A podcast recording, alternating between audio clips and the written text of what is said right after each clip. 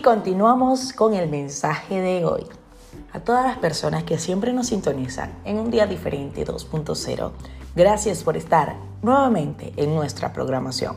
Puedes seguirnos a través de las diferentes redes sociales. Un día diferente 2.0 en Instagram, un día diferente 2.0 nuestra página de Facebook, 2.0 un día diferente en TikTok y en YouTube un día diferente 2.0. Con esto avanzamos al mensaje de hoy. A veces nos damos cuenta que todas las dificultades, las barreras, los tropiezos que nos llegan a nuestra vida nos hacen sentir llenos de valor, porque una prueba superada es una prueba ganada. Y eso te hace llenarte de emoción.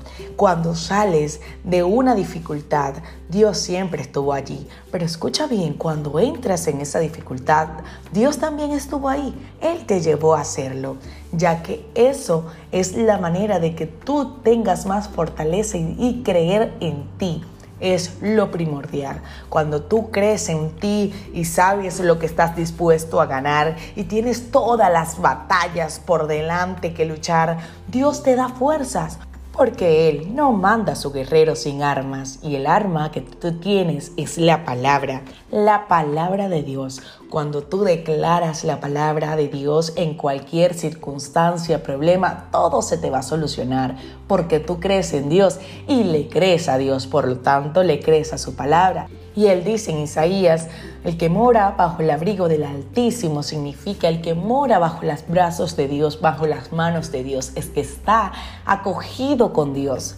Morará bajo la sombra del Omnipotente, es decir, que Dios te va a cuidar de cualquier dificultad y nada te va a pasar.